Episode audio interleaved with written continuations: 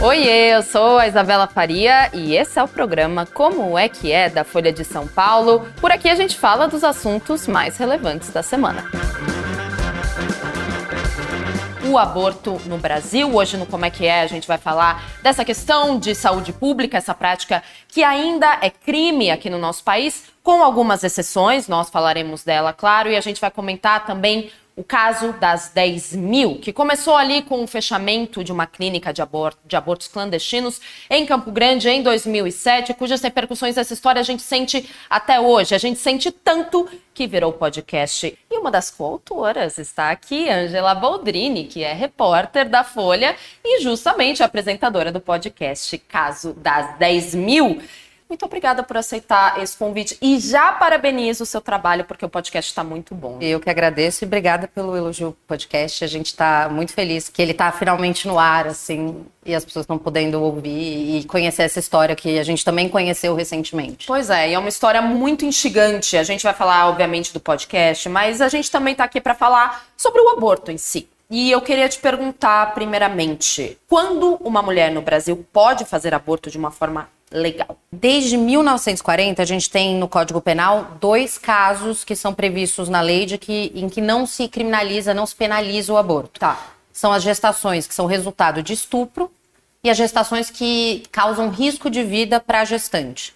Em 2012, a gente teve uma decisão do Supremo Tribunal Federal que adicionou uma condicionante nessa legislação, que é a de caso de anencefalia fetal, ou seja, de uma má formação fetal não compatível com a vida. Perfeito. A gente vê que os dados mais recentes é de que uma em cada sete mulheres no Brasil, até os 40 anos, já fez um aborto. Sim. Então a estimativa é de que chegue a 500 mil abortos por ano e de que 5 milhões de mulheres já tenham feito esse procedimento alguma vez na vida.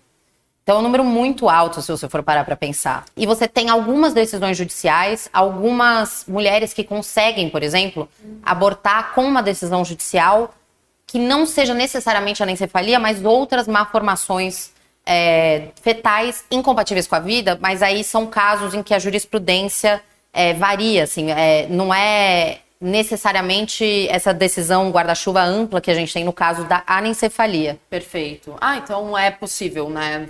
Enfim, entrar na justiça para ver um, um Sim, se você tem um, uma gravidez, por exemplo, em que você tem uma síndrome que não será compatível com a vida, muitas mulheres argumentam na justiça que isso é correlato à permissão que se tem no caso da anencefalia, mas aí varia de decisão para decisão, enfim, não é uma condicionante geral isso. Perfeito. E a gente está falando, claro, é crime aqui no Brasil. Crime para a mulher e para quem realizou. Quais são as penas, mãe? São dois artigos diferentes do Código Penal. O 124 fala sobre o autoaborto. Ele vai de 1 a 3 anos de detenção. Então, não necessariamente, ele não é um crime que leva a uma pena de prisão. O que acontece em alguns casos, e que é muito difícil da gente mapear, é que essas mulheres às vezes não são enquadradas no crime do artigo 124. Elas vão ser processadas, por exemplo, por homicídio, que tem penas maiores. Então é muito difícil a gente saber, é dizer assim que uma mulher que faz um aborto no Brasil, ela não vai presa. Porque você tem alguns tipos penais em que às vezes essas mulheres são enquadradas, é, não deveriam, mas são enquadradas é, que não são do aborto. Quando a gente fala, por exemplo, no caso das 10 mil, as 9.896 mulheres, depois das 1.200 que chegaram a ser processadas, todas elas foram processadas pelo artigo 124 de aborto. Perfeito. As funcionárias e a médica já são processadas pelo 126, que é você provocar aborto é, em terceiros, e existe uma variação de pena entre se existe o consentimento da gestante, ou seja, justamente o caso de alguém que vai numa clínica e quer fazer um aborto. Ela está dando consentimento para que essa gestação seja interrompida. Mas você também tem casos em que o aborto é feito sem o consentimento da gestante, o que é considerado um crime mais grave. Por exemplo, é, a gente viu casos recentes de homens que não queriam a gestação, por exemplo, e aí organizaram um aborto sem o consentimento dessa mulher. E você já, já que falou do caso das 10 mil, a gente pode então falar desse podcast que, gente, toda quarta-feira está no ar nas plataformas, enfim, todas as plataformas de podcast, também no site da Folha. É, são seis episódios, certo, Ângela? Exatamente. E eu quero que você conte pra gente, então, lógico, do que você puder contar, para não entregar, claro, o podcast ou as informações que estarão nele, é o que aconteceu para o caso das 10 mil estourar, o que foi a clínica de planejamento familiar de Campo Grande que foi descoberta por fazer, entre outras coisas que vocês contam no podcast, abortos clandestinos? Como é que esse caso começou? A clínica de planejamento familiar de Campo Grande, ela era um, assim, como o nome diz, uma clínica de planejamento familiar. Então, a médica que funcionava lá, que tinha a clínica, ela oferecia vários serviços, como inserção de DIU, é, explicação sobre métodos anticoncepcionais, mas a clínica era conhecida na cidade e foi, desde o final dos anos 80, por ser um lugar que providenciava abortos para mulheres que não se enquadravam nos casos previstos na lei e até em casos de mulheres que se enquadravam nos casos previstos na lei, mas que por algum motivo não queriam procurar o sistema de saúde. Certo. Então, elas, a médica Neide Mota Machado, ela era assim, ela atuou, o que a gente fala no primeiro episódio, por exemplo, que ela atuava na clandestinidade, mas ela não atuava em segredo. Entendi existia ali um, um certo entendimento de que existia aquela clínica, certo?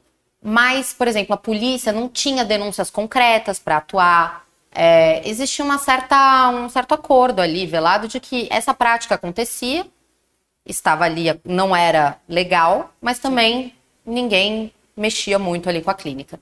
Isso muda em 2007, quando uma reportagem da TV Globo é exibida no Jornal da Globo. Certo e nessa reportagem, os repórteres entraram com câmera escondida na clínica e gravaram é, os atendimentos e principalmente a triagem das pacientes, se fingindo que queriam ali um aborto, uhum. é, foram numa consulta e pegaram essas informações sobre quais seriam os valores, como seria feito o procedimento, e isso tudo foi ao ar. A partir daí, esse caso fica nacional.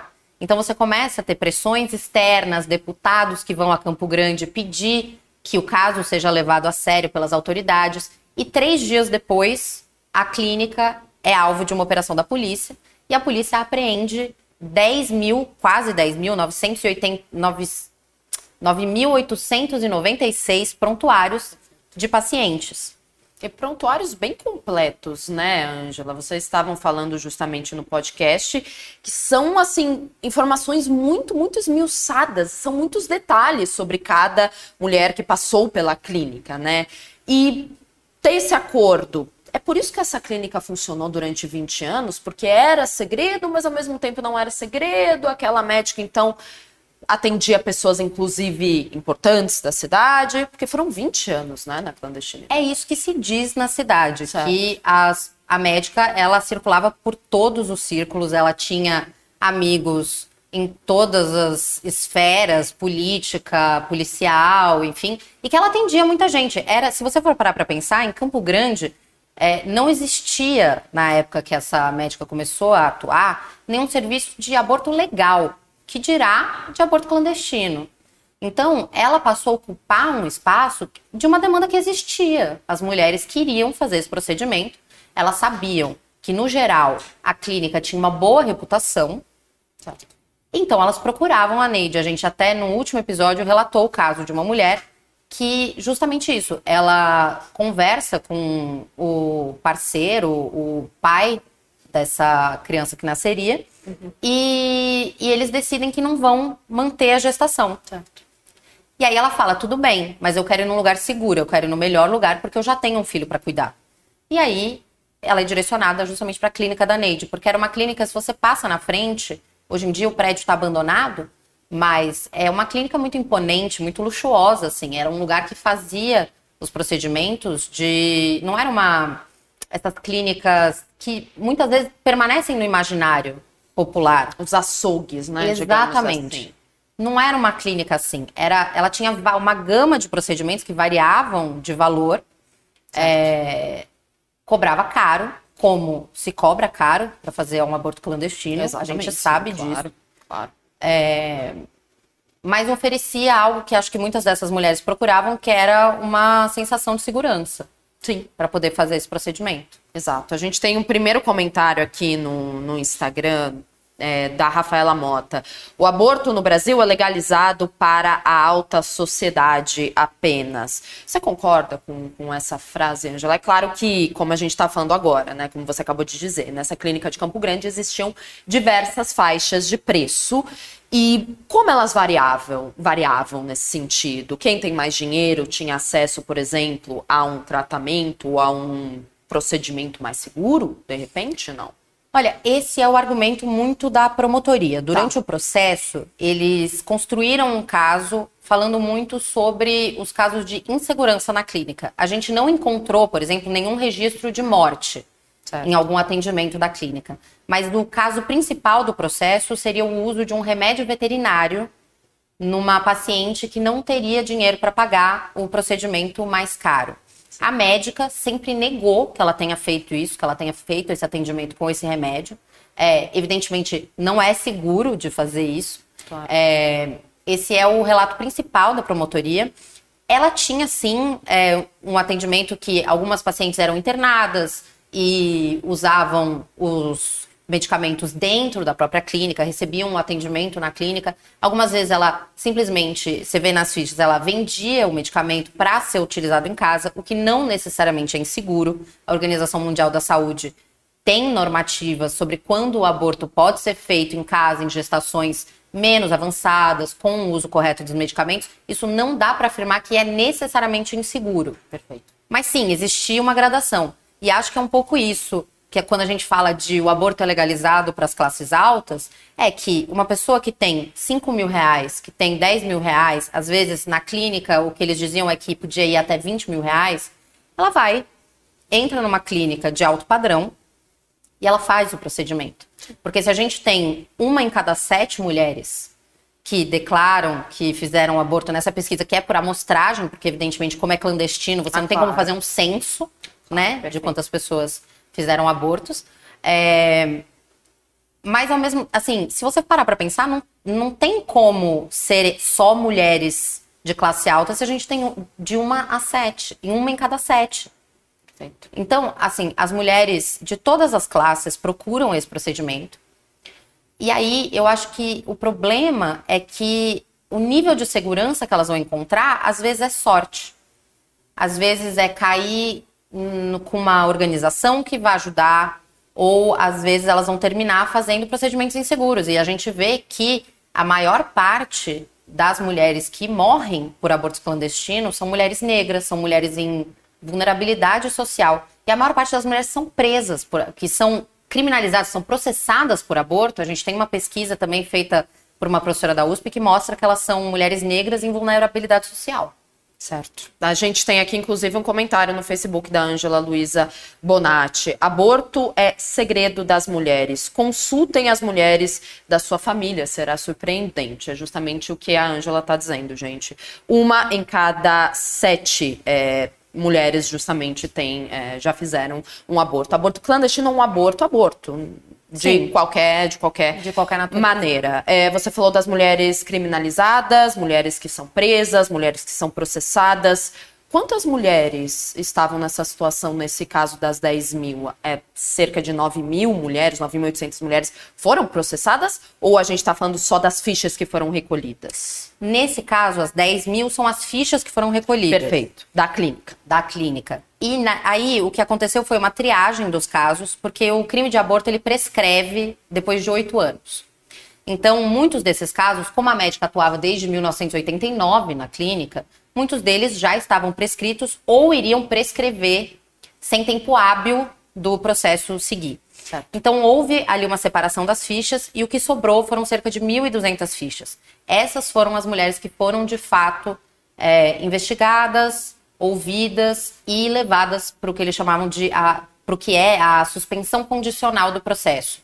Que no fim das contas foi o que aconteceu com todas essas mulheres. Angela, então você disse que não foram as 10 mil mulheres que foram processadas, claro que não, mas o que aconteceu, por exemplo, com as funcionárias? Com a chefe, ah, que era inclusive uma médica anestesista, certo? A gente não vai falar o que aconteceu justamente para vocês ouvirem o podcast, é claro, gente. Ouçam que tá muito legal toda quarta-feira no site da Folha e nas plataformas de streaming. Dá pra gente dizer o que aconteceu com algumas funcionárias ou, ou não? Ou isso é spoiler demais? Não, a gente vai tratar disso em mais detalhes, mas a gente pode dizer, até porque é público, né? Isso foi muito noticiado na época, Sim. que elas foram para júri popular. Perfeito. Então, as funcionárias todas foram processadas e, diferentemente das mulheres que tiveram essa suspensão condicional do processo, que é algo que o, o tipo de pena do crime de aborto permite, que você faz uma espécie de acordo com algumas condições, você não pode sair da cidade sem informar a justiça, você tem que ir no fórum assinar. Algumas condições mais controversas do caso das 10 mil, de você ter que fazer trabalhos comunitários é, por dois anos, e aí você suspende o processo. No caso das funcionárias, elas não tiveram esse tipo de, de benefício, por assim dizer, é um benefício penal que chama, né? Sim. É, e elas foram a júri. Tá. E quando a gente fala do, da repercussão política desse caso, vocês batem muito na tecla no podcast que esse caso, obviamente, foi muito falado na época, justamente pela quantidade de mulheres envolvidas, claro. Mas por que ele foi tão político e até hoje a gente sente as repercussões quando a gente fala de aborto no Brasil? Por que, que o caso das 10 mil é tão emblemático? Eu acho que é muito interessante no sentido de que é meio uma questão do ovo e da galinha. O caso acontece porque o aborto estava sendo discutido e a forma como o aborto estava sendo discutido Certo. na esfera política e ao mesmo tempo ele alimenta esse debate. Então, até o episódio que vai sair amanhã, que se chama O Congresso, Certo. a gente vai detalhar essa, esse cenário político, mas basicamente em 2007 você estava vindo de uma você está ali no começo do segundo governo Lula. Certo. E no- durante o primeiro governo Lula, você teve algumas mudanças importantes nas legislações sobre aborto, com normas, por exemplo, do Ministério da Saúde, falando sobre você não precisar de boletim de ocorrência para fazer um aborto num caso de estupro. Perfeito. Isso foi uma coisa que voltou a dar polêmica no governo Bolsonaro e foi revogado de novo agora pela ministra Anísia. E isso gerou uma reação dos grupos que são contra a descriminalização do aborto. Então, foi criada no Congresso uma frente parlamentar contra o aborto em defesa da vida, como eles chamam. E esse debate ficou muito quente. Você tinha, de um lado, o ministro da Saúde da época, em 2007, o José Gomes Temporão, que defendia a ideia de que se fizesse um plebiscito. De outro lado, você tinha parlamentares que, em todas as agendas que o Temporão ia, iam fazer protestos contra ele. Sim. É, e até um pouco por isso que a gente pode supor, imaginar, que existiu a reportagem. Porque se o tema não tivesse em alta, não haveria por que colocar aquilo no jornal. Perfeito. É, a gente trabalhando aqui sabe que o gancho das Exato, coisas, né? Você vai fazer uma importante. reportagem como era a reportagem da clínica, uma reportagem especial, por que aquele tema está no noticiário do dia? Por que vale a pena você colocar ali? Então, ao mesmo tempo que ele depois ele vira emblemático, ele vai ser é, tópico de discussão. Ele existe uma pesquisa que mostra que ele foi muito discutido por parlamentares ao longo dos anos nos discursos. Ele aparece muito. Ele também foi o estopim da criação da frente pela descriminalização do aborto, da frente nacional. Então ele tem repercussões para os dois lados. É, E é isso, ele, ele acaba se tornando o maior processo sobre aborto do Brasil. Então é, é, é meio impossível desviar dele quando se fala desse tema. E, inclusive, desviar dele hum, quando se fala desse tema, e são as repercussões que são quentíssimas até este dia de hoje, que você disse então que foi uma decisão da Rosa Weber, certo? Que aconteceu agora, 15 minutos atrás. 15 minutos atrás, quando você me falou, já faz algum tempinho maior, já faz um tempo maior, mais ou menos uma hora, uma hora e meia, sobre a arguição de descumprimento de preceito fundamental, mais conhecido como ADPF. É, você pode explicar pra gente no que essa decisão afeta a discussão do aborto no Brasil? Sim. É, a ministra Rosa Weber, que é presidente do Supremo Tribunal Federal até o final deste mês, ela é relatora de uma ação que foi proposta pelo PSOL em 2020, que é a DPF 442, que argumenta que a proibição do aborto no Brasil é o descumprimento de um, de um direito fundamental das mulheres, que é o direito à saúde. Então, essa ação que está para ser julgada agora pelo STF, o que a Rosa Weber hoje foi, fez foi pautar, colocar, incluir na pauta, a gente não sabe ainda a data que isso vai ser votado, mas deve ser logo, porque ela vai se aposentar e ela é a relatora da ação, então ela vai dar o primeiro voto. É, pede a descriminalização do aborto até o final do terceiro mês de gestação. Perfeito. Com essa descriminalização, se, assim, a perspectiva. Ainda são 11 ministros para votar, né? A Rosa votando, você ainda tem os outros 10 ministros que tem que votar. A gente não sabe se isso vai ser votado de uma vez, se alguém vai pedir vista. A gente não é sabe. É muito comum, né? É muito comum, é muito provável, inclusive, que isso aconteça. É, mas quando essa ação for de fato julgada, ela vai decidir se a legislação continua valendo como está, ou certo. seja, com os casos que estão hoje previstos na lei, isso não muda, mesmo que ela seja derrubada, que não se entenda que essa que esse direito fundamental está sendo descumprido, os casos que ainda estão na, que estão na legislação eles não mudam. Mas se os ministros decidirem que é um descumprimento de preceito fundamental, isso basicamente amplia as possibilidades de interrupção voluntária da gravidez por decisão da mulher, sem você ter apenas essas condicionantes que a gente tem hoje, que é estupro, anencefalia e risco de vida. Seria um passo adiante, um pouquinho mais próximo na discriminal... quando a gente fala de descriminalização do aborto, por exemplo. É a descriminalização é efetiva descriminalização. até as 12 certo. semanas. Existem países, a, a diferença da descriminalização varia de país para país. A ah. Argentina até 14 semanas, a Colômbia até 24. Então, o Brasil, nesse caso, seriam as 12 semanas. Perfeito. A gente tem um comentário no Instagram justamente sobre isso. É, Ana Paula dizendo: descriminalizar o aborto não quer dizer que seja a favor. A discussão aqui é retirar do ato a repercussão criminal que ele tem. É desumano o que fazem com as mulheres. A gente tem um comentário no YouTube justamente sobre isso também. O Hélio Anada, que fala que está comentando um pouquinho sobre o que levaria como oneraria o SUS a questão da legalização e da descriminalização, digamos assim. Ele está dizendo: legalizar o aborto obrigaria, obrigaria o SUS a fazer esses procedimentos. O outro lado é reduzir os casos de complicações derivadas de abortos ilegais, justamente diminuindo as consequências desses atos. Porque quando a gente fala, né, muitas, muitas pessoas depois, ah, inclusive agora você pode falar um pouquinho dos é, argumentos contra e dos argumentos a favor. Quando a gente fala, muitas pessoas que são contra o aborto dizem, né, ah, mas vai onerar o SUS, o SUS vai, enfim, ter que fazer todos esses procedimentos, é algo muito caro, mas o SUS já é onerado, né?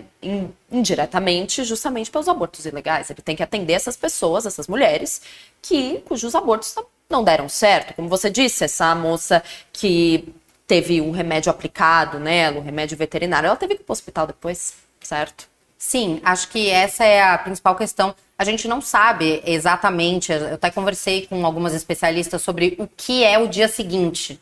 Né? Supondo Perfeito. que a DPF seja acatada pelos ministros, como seria o dia seguinte? A gente, esse é o próximo passo, os movimentos dizem, né? Não, não tem muito claro quais seriam as regulamentações que seriam necessárias, mas o fato é que uma mulher que chega, por exemplo, num hospital tendo feito um aborto uhum. em outro lugar, por exemplo, ela não estaria sujeita à criminalização. Então, a descriminalização, depois ela teria que ser seguida de uma regulamentação. Tá. Agora, sim, o SUS recebe esses casos de aborto incompleto, de mulheres com casos de hemorragia, e muitos desses casos é no próprio hospital que as mulheres terminam sendo denunciadas. A gente teve um caso em Minas Gerais, recente, que a, a mulher chegou no hospital com um aborto incompleto e foi algemada na cama e denunciada pela própria equipe médica. Isso é algo que acontece com muita frequência. É, em relação aos argumentos, eu diria que o principal argumento contrário à legalização do aborto tem a ver com a discussão de quando se inicia a vida, do que é a vida desde a concepção, de em que momento é, aquele feto passa a ser uma pessoa dotada de direitos, tal qual uma criança nascida. É sobre isso que versa o Estatuto do Nascituro, que é o principal projeto de lei que a gente tem na Câmara que ele tramita desde 2007. Perfeito. Ou seja, essa discussão realmente, ela, ela, esse caso, ele, ele realmente vai mostrando como essa discussão continua sendo a mesma há 20 anos. A gente vai tratando, encontrando as mesmas pessoas, falando das mesmas coisas. Mas o fato é que o Estatuto do Nascituro é isso, ele pretende estabelecer os direitos da pessoa não nascida, que seria o nascituro. E vocês falam disso também né, no, no podcast. A gente tem uma pergunta no YouTube antes de eu falar, mas eu já estou fazendo, já estou repassando os elogios, porque tem muita gente interessada no podcast. Caso das 10 mil, gente, toda quarta-feira, episódios novos. Amanhã temos o episódio, justamente, a Angela falando, que vai repercutir um pouquinho do lado político desse caso. O primeiro episódio, como se fosse um resumão do caso das 10 mil, dessa história. Segundo episódio, as meninas, Carolina Moraes, claro, Angela Boldrini e Isabela Menon também participa, é, ouvem as histórias dessas mulheres, né, que, cujas fichas foram tomadas da clínica. E o terceiro episódio é justamente a repercussão política. São seis episódios. A gente tem uma pergunta no YouTube aqui, é, Angela, boa parte de quem resiste à legalização defende que seria um convite à displicência sexual. Faz sentido isso? Isso teve repercussões, por exemplo, em outros países, por exemplo? Isso aconteceu? Olha, você tem alguns estudos que mostram que, na verdade, não existe essa correlação entre descriminalização e aumento dos casos de aborto. Perfeito. Isso é atribuído muitas vezes ao fato de que, por exemplo, você vai para fazer um procedimento de aborto num lugar seguro, enfim, numa, numa institucionalidade, e você pode sair de lá, por exemplo, com um contraceptivo, um DIU, você já faz a inserção que isso reduziria, em tese, os casos de gravidez indesejada, reduzindo o número de abortos que são necessários. Perfeito. Bom, Angela Boldrini, que é repórter da Folha e também apresentadora do podcast Caso das 10 Mil. Te agradeço muito, Angela. Faça seu serviço, por favor. Fale do podcast, porque tem muita gente interessada no assunto. E como a gente falou no começo, é, Angela descobriu essa história, claro, apurando, estudando, entrevistando as pessoas. Eu descobri que podcast é, é uma história que tem tantas repercussões até hoje que a gente não sabia, pelo menos eu não sabia. E eu convido vocês a ouvir também, mas fale, fale um pouquinho, Angela, sobre o podcast, Bom, por favor. Primeiro, obrigada, Isa, pelo convite. Imagina, Foi ótimo vir aqui, poder sim. falar um pouco. Eu espero que eu não tenha dado muitos spoilers, porque eu fui é, falando é, tudo que estava na minha cabeça, e como eu já estou com todos os episódios na cabeça.